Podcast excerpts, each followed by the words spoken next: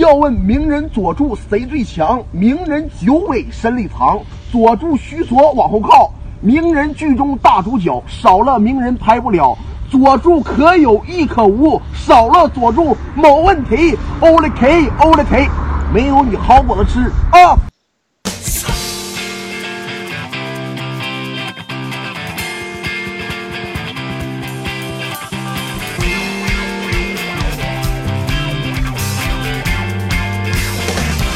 战斗刻画其实我看到比较精彩的，嗯，就到《疾风传》前期为止吧。其实最后比较精彩的两场战斗，一个是飞段角都的那一场，因为飞段角都的那一场也相对是比较细腻的，就是而且双方确实是，嗯，就是双方你看不出双方到底算势均力敌，还是算这个完全的压制。至少在鸣人出场之前，我觉得他们双方的这个实力上的差距其实是有悬念感的，尤其是飞段和角度这两个人，其实都是在正片里面都是留后手的那种人，你也看不出他们能力是啥，在小组织里面长得也都也都不怎么样吧，就是看起来其实不像是那种能够存活很久的人，对，结果。这两个人在这个战斗过程当中，一步一步的把自己的一手又一手的后招，然后全都拆出来。最后你发现这两个人真的好强啊，真的不是当时的这些人加在一起能解决掉的。一战很关键的点就在于他让阿斯玛和卡卡西，甚至让卡卡西，就是让他们这样的角色都来身体力行的去打，而且真的都没有打过。对，我记得之前就是在就这有一个特别明显的对比，就是在第一部的时候，大家觉得大蛇丸真的都强成啥样了，结果等到《疾风传》里面的时候，我们看大蛇丸说这是啥样啊，就是会特别特别强的那种前后悬殊的感觉。这段跟角都比较可怕的地方在于这种，就是他们俩其实都可以算是不死系的，然后所以说，其实在跟角都的战斗当中，有两次都有非常直接的感觉，就是明明打死了他怎么又活了，他怎么又活了。然后就是他其实是给人一种非常强的感觉。就是飞段和角都这俩角色成功在哪儿呢？其实关于他们的日常描述很少，但是个性特质也就是战斗当中展现出来的。但是这两个人从实用性的角度来讲很可怕。飞段是一个没有脑子的人，精神不太好。所以其实按理来讲，他是很容易被弄死的。如果放在美国的退役杀手片里，他就是最先被弄死的那个。但是这个人是这个作品里可能少数几个真正意义上不会死掉的人，这就很可怕。他先天的能力弥补了他个性上的短板。然后呢，角都这个人，财务经理，感觉不是什么能打的角色，看起来那么收敛，那么谨慎，这种智将型的角色一般战斗力不会太高。结果。后面你发现他其实比在场的任何人都能打，而且他也杀不死。就是这俩人可怕的地方就在于，其实正常来讲，一个角色他不应该，就是他自己不应该有力量能弥补自己的短板，但是这俩角色就是做到了。就是从人设层面来讲，你都觉得很合理，这是他们非常难搞的地方。我觉得这也是他们俩的存在，其实构建出了火影当中为数不多的非常存在即合理的困境。我们现在想起来都会觉得后怕，因为就是当鹿丸觉得自己十拿九稳，已经知道了自己该怎么对付飞段的时候，其实，在前场战斗里面，角都根本就没出手，所以说就是他们有整整一个特别巨大的那个敌人在旁边，其实你是不知道关于他的信息的。到最后实际上是幸亏了，就是第七班的就是鸣人，然后前来支援了，不然的话，其实就是剩下的诸多叠叠解也解决不了角都，所以其实想起来还挺后怕的。这俩人有多可怕呢？他们负责捕捉了两只尾兽，两只都成了。你如果同比小其他人员的表现的话，他们俩是绩效非常突出的两个人。而且，还有一个更可怕的点在于，所有栽在他们手里的人，根本原因是情报的缺失。对，嗯，就是包括前面的人柱力也好，打那个二尾的时候，二尾因为不了解这两个人什么底细。而且当时的情况非常紧急，所以二尾选择的是跑到那个云忍村的地道里，然后把地道封起来，想要短期内开尾兽状态，然后解决掉这两个人。结果他完全不知道这两个人是什么能力，封起来了以后，基本上他就是个死。所以说，就是我们可以想象一下，小组织里面有这么两个人，你在遇到他们之前完全不知道他们什么能力，大家都没有关于他们俩的情报。然后这两个人就这样肆虐横行在这个人界大陆的土地上，基本上就是出手即成功的这样的存在，所以非常的可怕。情报这一点，在就是这一场战斗当中，应该体现的是特别淋漓尽致的，所以说也侧面的展现了，就是他们俩相当于刚好对到鹿丸最强的一点，就是分析能力，怎么样基于就是自己已已经获得的线索，去完整的推测出敌人是什么样的能力，这一点其实是在之前阿斯玛战死的那一战当中有一些非常精彩的那种。就是就是他他是怎么把那个飞段的能力推测出来的那一段很好看，我觉得这个其实是像呃，我觉得是我们在回忆的时候，以及就是很多看剧情简介去了解这个这个故事的人所没有办法知道的东西，就是说呃，这其实是一个现在很多作品在叙事上可以玩的东西，它可以成倍的去延展这种你。观看作品的快乐是什么呢？就是这种信息怎么样一点一点的交代给你。我最近其实有一个更类似的感觉，就是说，其实巫师当中对于 Siri 的身份，就因为我最近正好在看猎魔人的小说嘛，然后呃，如果说你已经玩了游戏，你就非常清楚的知道 Siri 的呃身世是怎么样的。但其实，在整个的小说当中，对于 Siri 的身世究竟是怎么回事儿，以及为什么尼夫加德帝国非常想得到他，就这一串是一点一点的由猎魔人在整片大陆上行走的视角，以及呃北方王国的密探呀。然后这个术士评议会的这群人呀，就是各方各面的势力都在想要探索这个呃谜题的过程当中，一点一点的出来的这种揭谜的过程，其实是会非常多的增加你的阅读体验的。那我觉得就是飞端跟角度这一仗最精彩的也是这一种，就是你看着他的能力抽丝剥茧的一点一点展露出来，直到最后。展示展示出完全体，然后让你体会到这个人究竟有多么的强大。其实这个是观看的乐趣很重要的一个组成部分。我觉得，包括其实很多人在漫画当中喜欢变身的元素啊，也有这样的因素。但在飞段角度的这一战当中，就是关于情报的因素，我觉得被玩到了一个非常漂亮的程度。是的，我觉得情报战一直都是就火影忍者中战斗中非常重要的一环。就是破解对手的能力，然后在此基础上，呃，就是在战斗中一点一点摸清楚对方的能力的底细是怎么样的，然后再利用自己手上能使出的招数，然后一击必杀。这个是所有前期我们记忆深刻的精彩战斗的非常重要的组成部分，或者说就是呃基本的一环吧。像鸣人和佩恩也是这样，佐助和团藏也是这样。为什么单拿这两场战斗出来说？因为我就是觉得这两场战斗就是。一个划时代的一个标志，就在这两场战斗之后，就是进入了一个开高达的时代。然后，因为岸本齐史他本身就是想在佩恩那一战之后就结束的。从结构上也能看出来，就是第一部的话是二十六、二十七卷左右嘛，然后对应到第二部，如果是同等的长度的话，差不多是五十二到五十四左右这样的一个长度。那那段剧情其实对应的正好就是佩恩之战。然后。那个岸本的访谈里面也提过这个事儿，说他原本就打算在那儿完结，但是后来就是不让完结，所以他又强行画出了后面的那个四次忍界大战的剧情，这也能解释为什么后面就变得那么崩坏，然后战斗也变得越来越越来越扯，因为必须得不断的升级嘛。这个战这这种漫画就是得你得后面得打得越来越精彩，读者才看得下去，所以对，就是有这样的因素。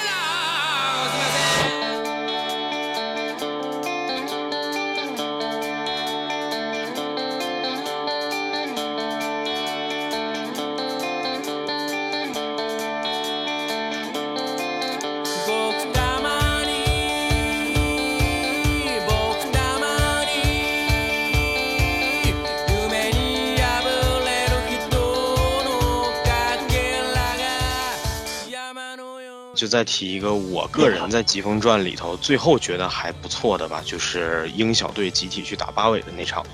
哦，嗯，这场战斗我是看，我还是看的动画啊。这个地方咱得说清楚，就是动画的表现呀什么的这些方面可能都更胜一筹。这场战斗给我一种很港片儿的感觉，它有点很古典的那种，就是佐助这个小队就像那个港片里面去。杀人的这队，你你说是武侠也好，是刺客也好，然后他们出现在一个相对比较空旷的地方，八尾也没有一开始就出现，对吧？他是悠哉悠哉的走出来的，然后双方开始用非常密集的这个招式啊之类的去互拼。这场战斗非常精彩的地方在于，对，就这场战斗非常精彩的地方在于它是拼刀的，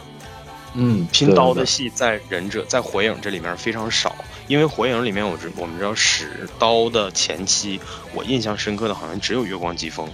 其他角色我记得都没有使过长刀，对吧？然后月光疾风作为疾风传的唯一男主真男主啊，然后也没有活到疾风传，就这件事虽然很荒唐，但是大家都默许了啊，我们也就不多提了。这场。战斗非常精彩的地方，也其实也也包括反预期的部分，就是你觉得佐助这个小队牛逼哄哄的，应该不会有什么差池，应该不会有什么差池。结果后面你发现八尾真的是一个非常称职的人助力，而且他强的确实超乎当时大家所有人的预期。对你在这儿能看到的是佐助他慌了，佐助被打麻了，因为如果我没记错的话，这是佐助第一就是独立了以后第一次输的淋漓尽致的一场。就是这场战斗的最后，他们全团在面临团灭危机的时候，要勉强的靠互相救、互相保，然后勉强的苟且偷生了。这场战斗虽然我我我我不知道外界是怎么看的，很多人说是两败俱伤或者之类的，但是我觉得实际上八尾只是选择了比较浮夸的处理方式，他要是真的更加的认真起来的话，也不是问题啊，拿下佐助他们队也不是问题。而这场，而且这场战斗比较有意思的地方，除了前面动作设计上八刀流打一刀的这种，就是很多精彩的拼刀以外，还有就是佐助这个小队的配合，因为这个小队是各司其职的，他非常清晰的展现了佐助找这么一支小队的原因，就是这小队不是说我为了重现一个第七班，我就夸找几个人凑在一起，这些人是真的可以配合的很好的去打的，尤其是水月。水月长了一张非常让人信不过的脸，但是你看他的每一场战斗，你都觉得这个人是真的靠谱啊，非常会用自己的能力。我就顺着 AC 老师说这个，就是我刚刚也想说，就是说，呃，疾风之啊四季四次忍界大战啊，就是在角色塑造上有两个特别致命的败笔，一个就是鸣人的作用太强了。当然，这个事情是从疾风传开始就一直让我特别在意的一个事儿，就是我其实是从动画开始追。就追到第一部结束之后，忍忍忍过了那好几百集的漫长的原创，我就是想看鸣人之后和他小伙伴们还能有什么新的故事。结果告诉我那些人都退场了，什么事儿都是鸣人来解决，不管遇到谁，然后鸣人说这个地方一定要交给我，请你们忍一忍。然后其他人就真的在在那站着看着。我说你们在干？你们还真的是木叶村的忍者吗？啊！然后就是这个这个这个情况在四十年代中变得非常的极端，因为鸣人他有了那什么金身状态，然后又合了什么九尾查克拉，又这个那个一堆状态。然后就是到处战场上给人分查克拉，然后还自己还能探测敌人在哪儿，然后就是随随随随处都给都有自己的影分身，所以这个战争基本上就是他一个人在打完的，其他人就只是帮着给他呐喊助威。我觉得这个特别破坏这个战争的那个感受，因为你你你有一个人存在感太强的时候，你就没有那种渺小个体在那种庞大的环境中厮杀的那种绝望感和紧张感，就你就觉得什么事儿都有名人在那挡着，就无所谓啊。然后再有一个就是。宇智波斑这个这个反派角色退场的太突然了，在很久很久很长很长的一段时间里，大家都觉得这个人是火影忍者最后最最终的反派，最后的 BOSS，而且也给他塑造的压迫力非常强，一个人把无影都打倒，甚至把什么纲手都给腰斩了，然后就忽然他就是后面出来一只手把他捅，然后他就退场了。这个我觉得这个真的是相当于戏耍读者的感情，就就莫名其妙这人就没了，明明前面是气场那么强的一个 BOSS，然后这两个这两这两个点。集合在一起的一个集中的爆发，就是阿凯和班的那场战斗。就是我不知道为什么非要把阿凯这个角色搬出来，让他跟班打一场。我不觉得这个角色有这么重要。在故事发展到那个程度的时候，我不明白忽然加这段情节有什么任何的意义。而且更要命的是，他开了八门，他应该死，但是被鸣人的小手一摸，他活过来了。我，是我真的是没错。在干嘛？你在干嘛？到底想画什么？对，其实就说到这儿，你其实就能看出他还是，嗯，我我觉得岸本对于人物的生死的处理，还是很犹豫不决的。就是他他其实很矛盾，他非常之矛盾。你说他不狠，他大笔一挥把日向宁次写死。你要说他对，但你要说他狠，他后面呢？你你后面忍界大战结束以后，你看死了谁？除了宁次，死了谁？死的是谁？哦，对，死的是火影里那些十二小强的爸爸妈妈们，死的是那个大本营里的人。我当时是玩游戏看到的这段，我之前不知道这些人都已经挂掉了。这些人之前一个炮弹炸死了。对，就就所以就是这种情节，其实就真正是属于所谓那种很我的发的情节，就是战场上那么多人，那么高强度的混战，都不死人，金角银角吸到葫芦里的，其实不是很重要的云隐村的干部，也可以不死，也可以活到后期，就是你你甚至可以写说他们学会了使用这些上古神器，然后导致他们没有死。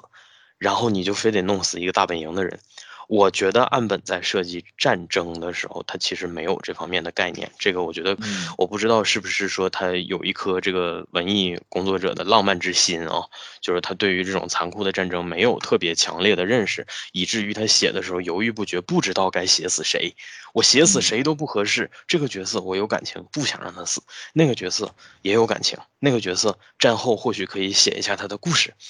最后想了一下，谁去死呢？老的去死吧。然后死的还不是死的还不是奋战在前线的，死的是殿后的老的。对，而且死法也非常随意，就石伟射出一根铁签子把他插死了。就就，没错，这个。而且就在死了不久以后，阿凯就被鸣人小手一摸复活了。那你早干嘛去了？宁次为什么不救一下呢？对，就真就是行杀呗，是吧？所以说，就是我们说能看出他整体在构思这些东西的时候，思维都是非常之混乱的。然后反派那边，对反派那边所谓的这个重新复活的啊，就舍得搞，就舍得弄，舍得杀，是吧？宇智波斑前期那么强，刚才其实，嗯，小平奇老师说宇智波斑大家都觉得他是最终 BOSS，有一个很重要的原因就是他适合，对，非常适合。如果这件事以他为结。以他为最终 boss，那这件事儿就结在忍者这个概念里。对，他跟柱间是忍这个概念，忍者这个概念一切的始源。因为我们看他们的起源，你甭管 TV 原创啊也好，背景描述也好，忍者往上就是武士。再往上就是所谓的战国呀、大明啊，也就是我们前期说，其实岸本他自己也没有构思的特别清晰的一些概念。这个就像九保在写灵王、灵王宫这些东西的时候，他那个小说，我可以确信他绝对是最近这两年现想好了又往出写的，他肯定不是一开始构思好的。嗯，同意。这个里边就涉及到一个格局的问题，其实也就涉及到我们接下来要聊的这个格局大小这一块了，就是说。你在写你你在这一个格局里头，你把东西已经写的差不多满满登登了，对吧？那你这样的情况下，我往上走也不合适，往下走更不合适。那这个时候，作者其实要有一个自觉的，就是我的角色、我的事件、我的这些东西停在哪儿比较合适，停在哪儿是可以做结的，而且从最终作品整体上来看是有美的，是有美感的。嗯，这方面我觉得就是你，你要么就做到像尾田荣一郎那样，他是随着这些人在不停的往外走，因为尾田的世界就是你从一个圆心往外走，你要走遍这个世界，所以他可以随着他遇到，逐渐遇到各种各样的东西，逐渐的往上垒新的东西，但是火影不是。火影和和死神说白了就都是一个人或者一群人要捍卫一个什么东西，要维持一个什么东西。你是在维持，你不是在往外走，你不是在探索宇宙和世界。你没有必要把来自外星的辉夜奶奶搞出来，然后让她作为这一切的收场。这个感觉就好比你前期拍了一个特别精彩的军武类型的战斗片、战争片儿，然后这个片儿里面。角色也很强，然后之间战斗也非常的精彩，直到这个故事最后外星人降临地球了，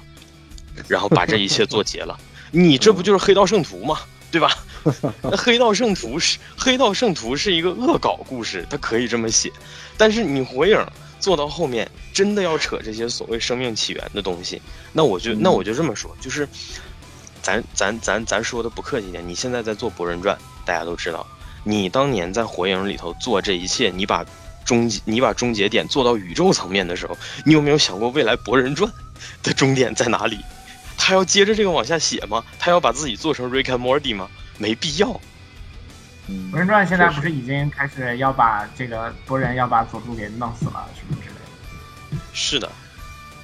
当然，有辉夜这个人物登场，肯定就是因为有后续的企划跟上了嘛。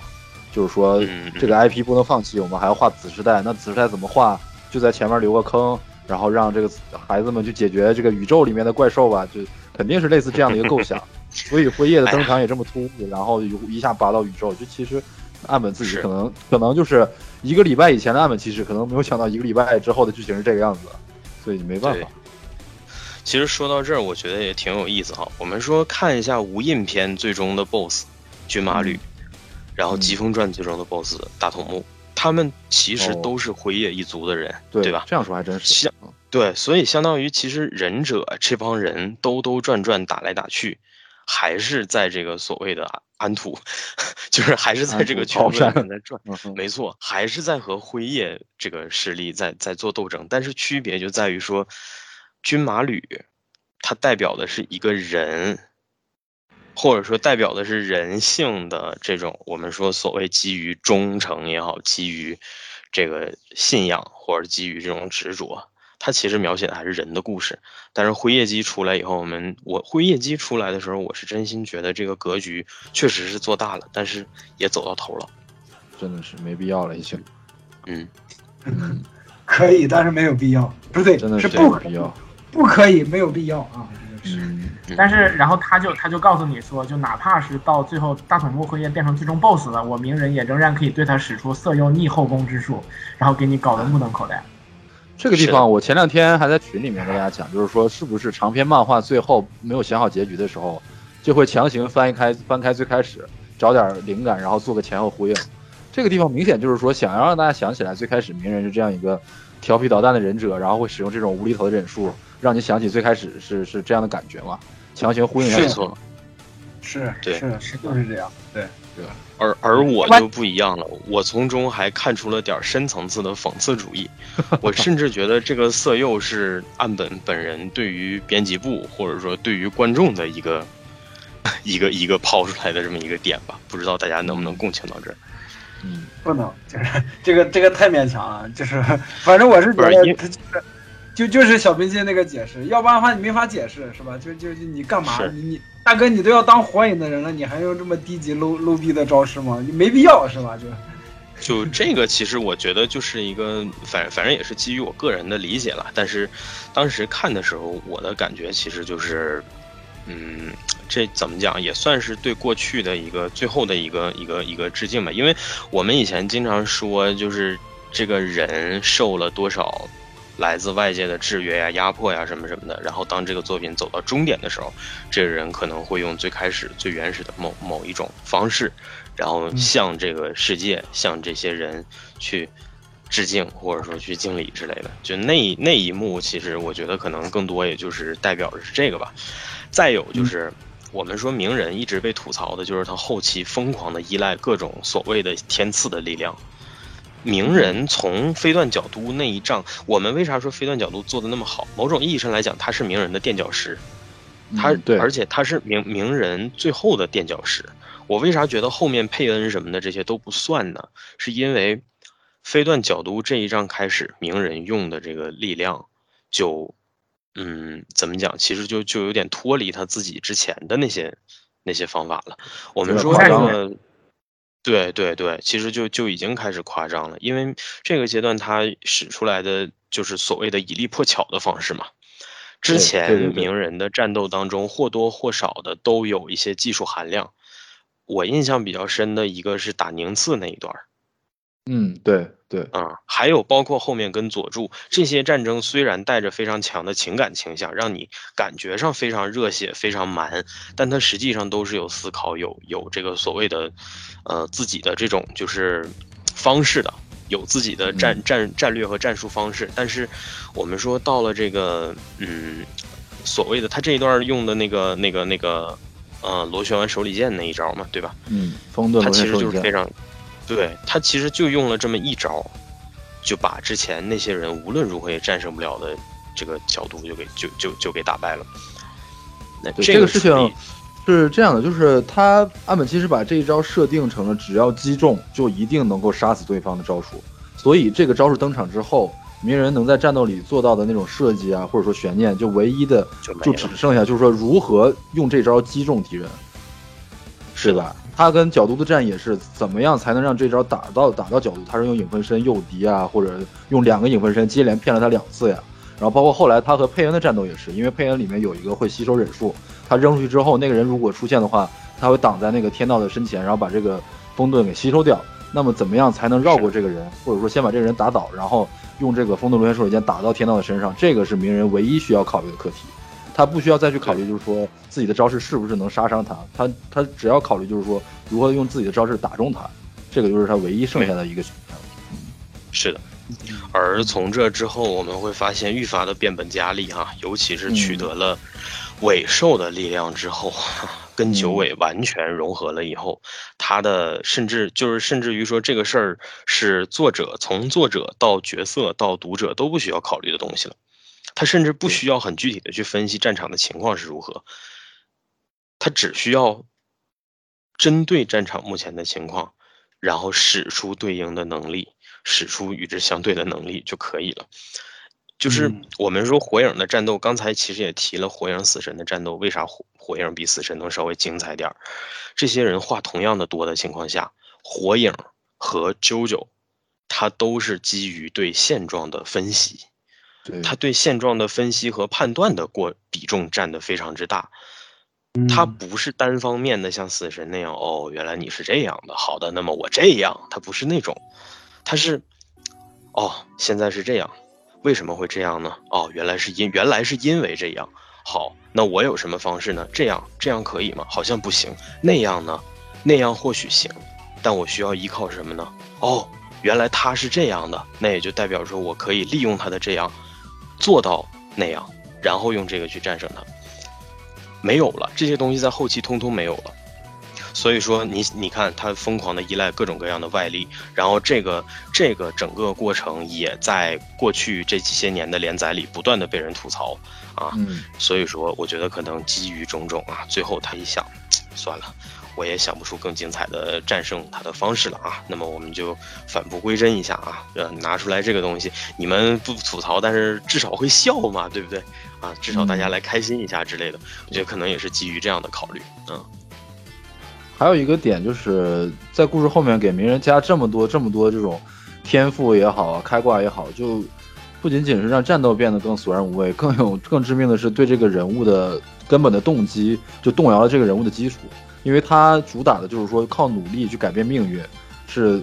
我哪怕我没有天分，哪怕我是吊车尾，但是我能够凭借我后天的拼搏，我可以战胜你们这些天才。但是后期他有这么多所谓的天赋，那到底谁是天才，谁是吊车尾？你怎么怎么又当又立呢？对不对？是的。哎，就是所以说后来大家就直接管他跟就是雏田叫太子跟太子妃吧，就是都有，其实其实是有一点讽刺的意思在。对对对，嗯。哎，那那呃哦，所以那个佐助是二柱子啊，这他是太子，二柱佐助就是二太子啊，二柱子啊，嗯嗯。又又说他是男男二号，也说他就是人比较二。对，主要说他二嘛，你太傻，太愣了。你也可以，你也可以从别的方面理解，比如说又是老大，他是老二嘛，对吧？就是这个这个叫法很很信达雅，很多方向都可以有，嗯。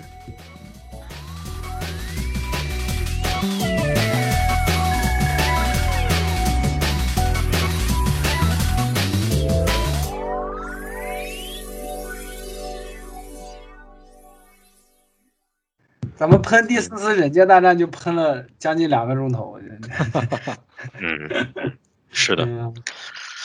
哎呀，我觉得就是最后其实可以说一下，嗯，也是我很想提的一个点。这个点呢，可能跟我前面聊我的体验也有关，包括说我从火影的呈现方式啊，像这个尤其可能主要是动画了哈，就是它的视听，包括它前期的这些设定。我的感觉是，这个作品，尤其是在无印篇的时候，其实它有一种核，它有一种非常巧妙的核。这个核是什么呢？是以名人的性格特质为核心的一种野草向阳的精神。对，我觉得木叶其实代表的也是这样的一种感觉，就是这个人会坚强的生长起来，这个人会保持自己的那种所谓的可能不太讨喜的个性。但是这个人会以这样的姿态继续生存下去，然后用自己的能量去影响其他的人，尽管他可能是孤单的，尽管他可能嗯，有着这个所谓悲惨的命运或者之类的，这个是我从前期的作品当中最直接能够感觉到的。我认为这是他这个作品的一个整体的一个精神面貌，而他前期的音乐，他的嗯，尤其是一些印让人印象比较深刻的这个片尾曲啊之类的，我觉得都给人一种这样的感觉。这个感觉很粗糙，但是富有感染力，也让我能够认同。我虽然这不是我最喜欢的作品啊，我个人的倾向可能还是更喜欢死神那样的呃侥幸逼的作品，但是这个作品就是当时是真正非常的感染我的一种一种一种感觉。然后这种感觉呢，到了《疾风传》前期啊，这个 Heroes Come Back 的那个时期，那是我最喜欢的一首歌。我觉得就是非常的就就是让我有了一种整体这个团体整体非常酷，整体非常欣欣向荣的感觉。这个时候是我觉得名人的力量真正影响了所有人，嗯，但是随着后期这个我们说网络 cloud 的兴起，开始出现了大批量的对于这样的作品的一些解读乃至解构。当大家用来自不同的角度去解构这些作品，这个作品的时候，你就会发现它可能确确实实没有当初那么完美了。甚至乃至于说，这个核在刚才我们所说的这些，他开始依靠其他东西，依靠神力的时候，他开始低头的时候，就没了。嗯，是呀。就是生命力其实是来自于你面对困难时候的反应，来自于你的顽强斗争。然后这样的事情是艰难困苦玉汝于成的，是师穷节乃现，一一垂丹青的。然后当你变成了一个就是长着巨大的翅膀，穿着盔甲在战场上空当中盘旋的时候，就是那种特别就是像心脏搏动一样的生命力就会变弱。嗯，然后不过其实我我我觉得就是从另外的一种就是很写意的角度上来讲，其实也很像是就是，呃，人成长的过程吧。在你年少的时候，因为你也在长身体，你是最能体会到自己的生命力的，你特别野。然后等到后来，然后大家都会变成听着职业经理人的话拿工资上班的那样的一个，我为了把这个事情做下来而去做这件事情的状态，其实也很像的。但是就是我觉得这也是大家会喜欢回忆，会喜欢这些。少年性质的东西的原因吧，就是他会提醒你说，生命力应该是一个什么样的感觉。哦，刚刚苗春老师讲这个，正好启发了我，就是我觉得，就是所谓的，就是结合人生历程来看，我觉得《火影忍者》第一部，它更像是一个，或者说岸本齐史本人也好，更像是一个在小村落里面生活的一个乡下的少年的那种心境的真实的写照。他想要的和平是那种乡愿式的和平。他想要那种感情是那种小聚落、熟人社会之间的那种人与人的连接。那村里面的 领袖是那种大家长式的那种村长，他带给大家都是那种谆谆教诲，可能不是特别呃通通达，但是非常的接地气的那种哲理。所以在这种情况下，火影忍者火影忍者是呈现出在第一部呈现出那样的一种风貌，是更加和岸本齐史本人的经历或者说他的思想是高度匹配的。但是第二部就是《疾风传》之后，鸣人被迫要走出木叶村去面向更大的世界的时候，他故事中呈现出那种反复横跳啊、混乱或者迷茫，可能也或多或少也反映出了岸本齐史在面对一个更广阔的命题、更呃更多的读者群、更大的世界的时候，他自己的那种无助感，他没有办法解决那么宏大的命题，所以前后的反差可能也有岸本齐史的这种人生经历的照应在里面，然后也是因为。作为读者的我，或多或少可以和岸本齐史的这种人生经历，以及主角炫耀鸣人的这种成长经历相呃相共情吧。所以我觉得三大民工漫里面，其实呃最让我有陪伴感的就是漩涡鸣人。你想到黑崎护的话，我永远想到黑崎护，他永远是那个十五岁的那样一个高中生。但是 路飞路飞的话，真的就是会觉得他离我太遥远。他是一个非常浪漫的冒险家，他可能是在另外一个世界，他完成那种就是他自己的梦想。只有鸣人想到他，我是能想到他从最小，他被所有人嫌弃坐在秋千上那个样子，一直到最后他被万人敬仰成为火影的整个的经历，我能完整的回忆起来，就是在。《博人传》那个电影是在国内是有引进上映的嘛？然后我去电影，我去电影院里面看了那个电影，然后真的就是在《博人传》那个电影里面是有很多鸣人小的时候的回忆啊，包括站我我看电影的时候，我或我甚至没有办法带入漩涡博人，我带入的是那个长大之后的鸣人去看博人这个孩子成长起来那个心境，就那种呃陪那种陪伴和呃一起成长的感觉，真的是《火影忍者》，呃，在我这儿的感觉是独一无二的，任何作品都没有办法替代的，真的是这样。嗯嗯嗯，是的。就是说到剧场版，然后就是它其实也是一个组合拳吧，然后最后放了两个剧场版，一个是刚刚小明星老师讲的《博人传》，还有一个是《The Last》，讲的是鸣人。雏田一起出去出任务的东西，然后那个剧场版的结尾是鸣人跟雏田的婚礼，几张静态的图片，然后配着一首音乐，那首音乐叫《心之所在》。那首歌我每听就必掉眼泪，我现在不敢轻易的听，就是就如果说我他在我歌单里面随机到，我会把它切掉，会到这种程度，因为我没有办法不认真的去面对它，而我只要认真面对它，我就一定会有特别大的情绪波动。我觉得那首歌甚至是将来有朝一日，也许。会在婚礼上放的那个等级的东西。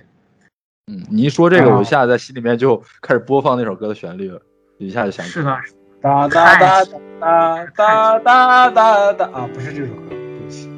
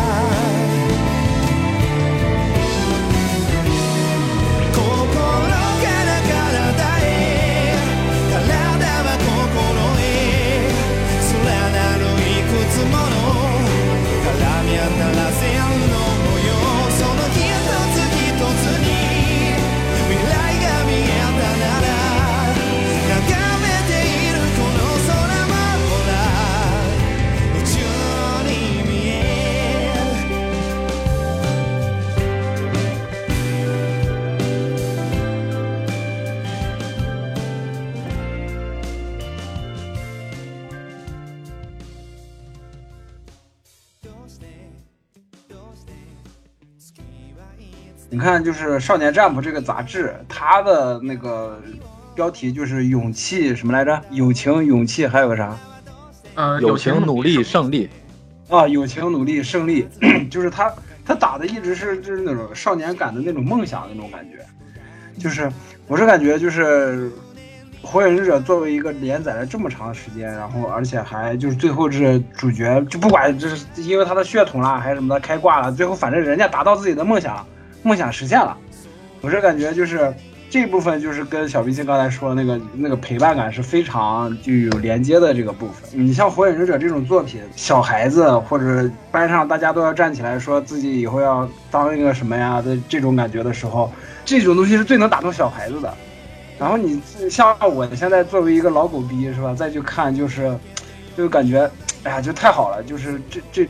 就这种作品真的就是太好了，有那种梦想梦想实现的感觉，就是少年热血漫画给青少年传递的那种梦想和勇气，这种初心，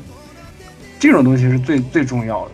对，嗯，对。成年以后，你进入社会以后，你这些东西已经没了的，或者说慢慢你就磨没了，这个东西其实是最重要最重要的。然后就是在这一点的一个刻画和表述上，火影确实是让我印象非常非常深刻的。然后我相信，就是他让这么多就是少年都，嗯，留下很深的印象，确实是他在这一点上做到了，让大家每一个人都带入到这个主角的成长过程里面。而成长这件事情，其实对于每个人来说，不用不用再多强调了。所以说，嗯，就是我们对于这个作品本身有着这么深切，而且也是比较美好的情感的同时呢，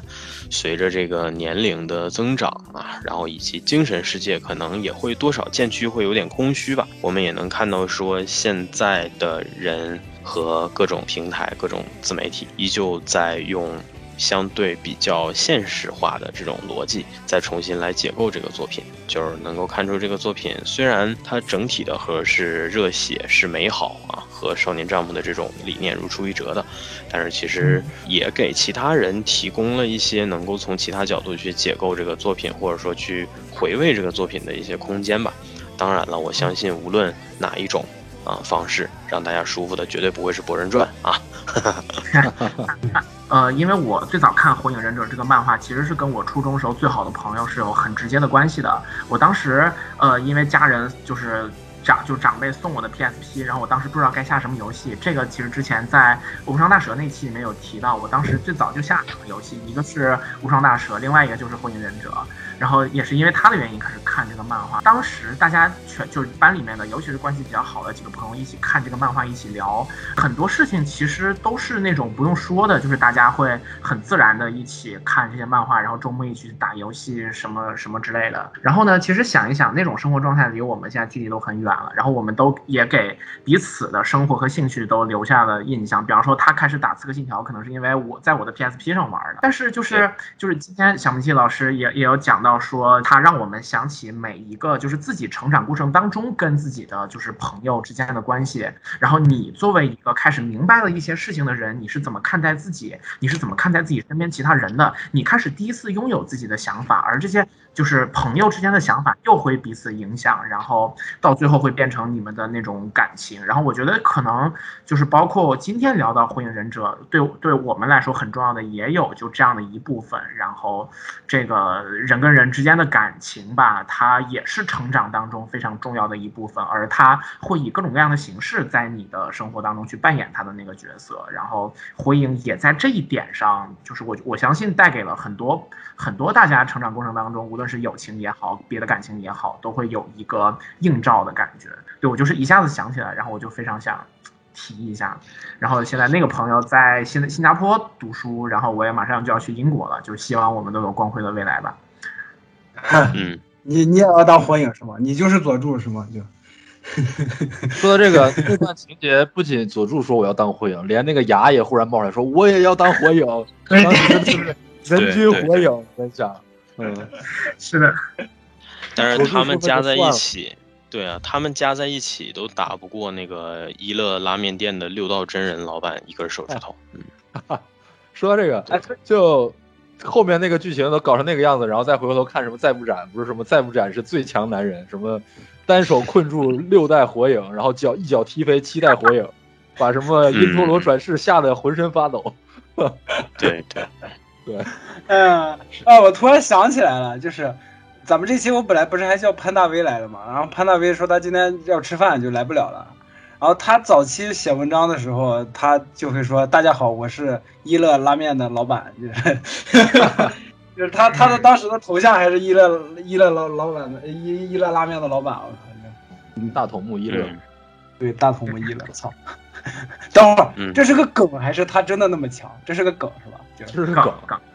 这是梗，梗。就像那个小丑吧唧，还有那个什么大前田，就这种梗。对对对，还有那个谁，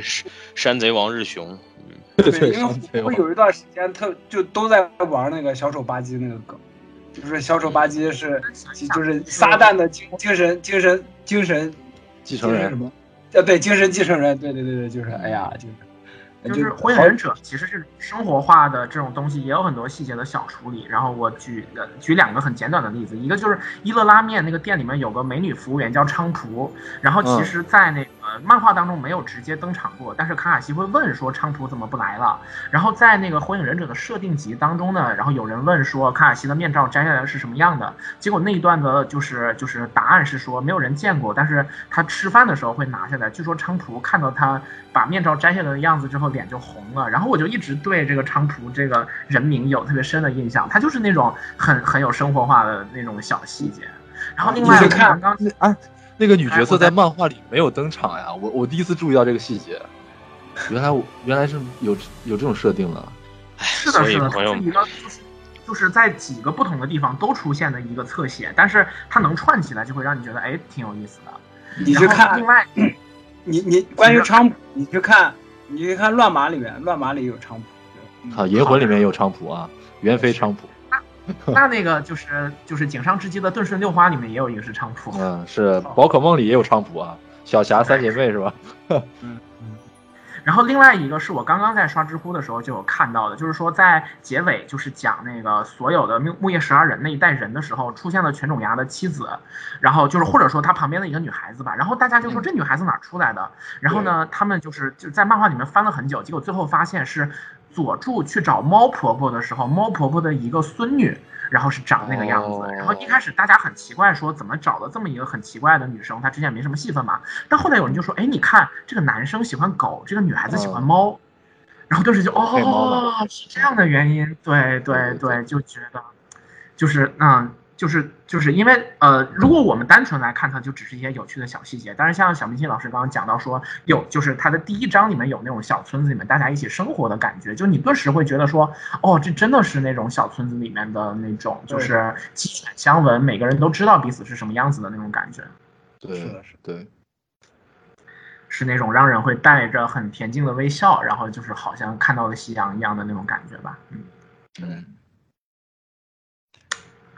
所以说，其实像我们之前说九百代人比较文艺，他更擅长画那种文艺的描述死亡、空虚和孤独感的那种东西，而岸本可能真的就是一个，就是那种乡间的大叔，跟你跟你静静的讲起发生在这个小村庄里面曾经的那种平淡，但是又很又很不错的那种故事的那种感觉。对，岸本是更传统的那种东亚的熟人社会的那种感觉的传递者，然后九保他其实是现代。现代都市生活视角下的那种青年人的那种心态，两个人的思想还蛮不一样。对对是，嗯，而而而我们伟大的尾田老师，他就是个海盗啊！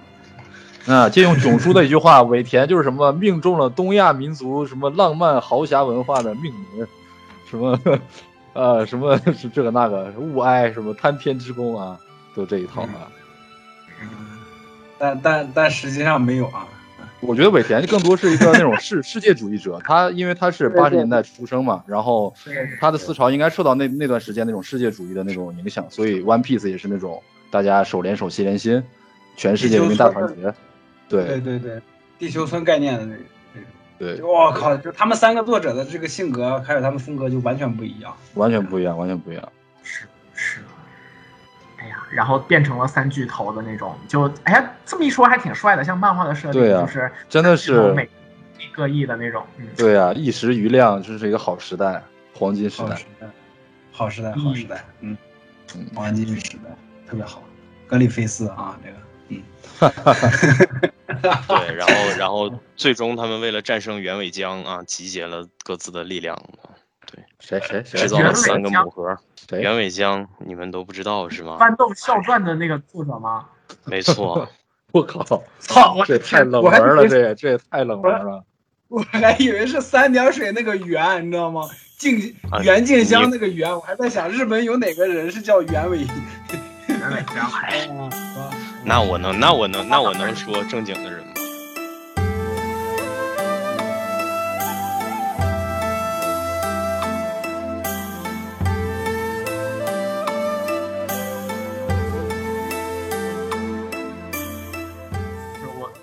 个想补充的点啦，就是自来也跟佩恩那场战斗，一个是特别精彩，一个是他到最后用自己的生命换出那一条线索的悲壮感，还有一个就是我觉得，尽管在那之前已经有阿斯玛去世了，但是像自来也老师这种特别忠心，而且跟主角有特别多的呃，就是直接的交流的角色，其实很难想到会真的就这样子战死。然后，其实我记得当时我在看那个漫画的时候，还就是就是。跟主角共情的特别彻底，就是有那种又悲伤又带点恐惧的感觉，就是一切都变得如此真实。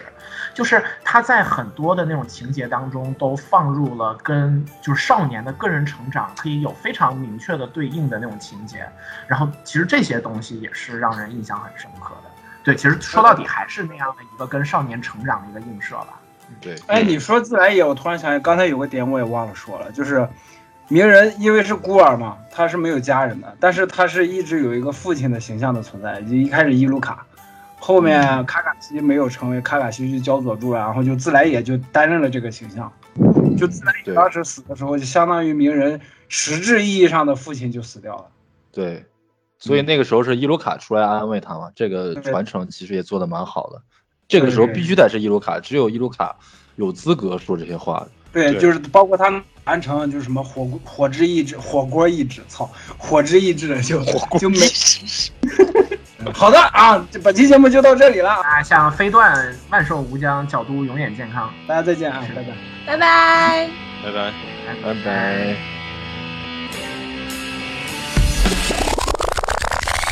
咱们火影都聊到这个份上了，后面系列要聊啥？就细聊人物那些的吗？可以啊。其实像小组织可以单独拿出来做一个专题来这个这个这一系列还蛮有意思的对吧？这些人。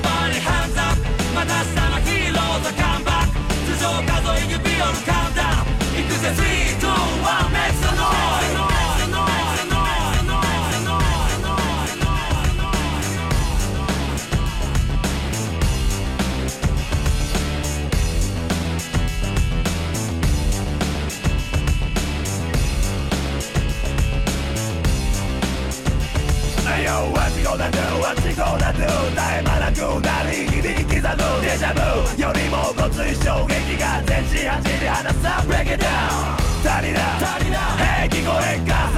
昨日までのことが変わるだろうまだ見る明日へこぼれて溢れた思いの分まで待ちに待った正体咲いて散る宿命どちらに傾く勝敗の行方あぐらかいてりゃ今日にも潰れ流した血と汗をのれで拭え願いもプライドも含め全てを背負った互いの背後情けをかけてりゃダメになるぜ。保てポテンシャルメンタル、よ猫も借地も待っ。たようなヒーロー一晩だけのボランロマン飛行じゃねえさ。キッコーザコーラまた足りねえか？いつもとじゃ非常な人格。守るのさ全て。ライカ足りねえか。4回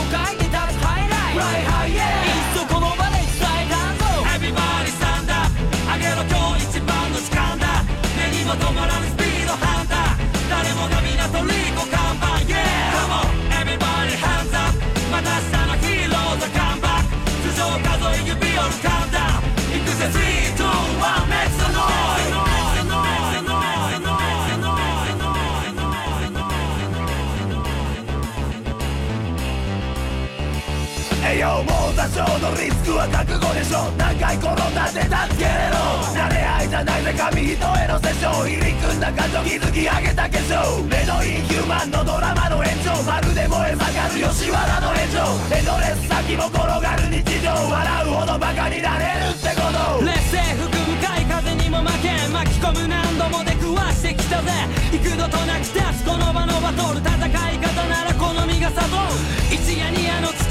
じゃ守るもんが違うな白旗を振りな。日の目憧れる日陰をしろ言い訳は聞かん。それこそがリアル。Yo ファイトマイトアイプラウド何から。何までまだ失っちゃないぞ。イエスかもじゃない。いつかこうほら。鼻からバッ決める行くぜ。湧き上がる歓声が勇気となる立ち上がれば今以上苦しみ伴うそれでも最後はきっと笑う。全てさらう勝利と感じて Everybody stand up 上げろ今日一番の時間だ。目にも止まらぬスピードハンター。誰もが皆とリコ看板。Yeah! Come on everybody hands up また明日のヒーローザカンバック。頭上数え指折るカウンター。行くぜ。321 make the noise Everybody stand up あげろ今日一番の時間だ。目にも止まらぬスピードハンター。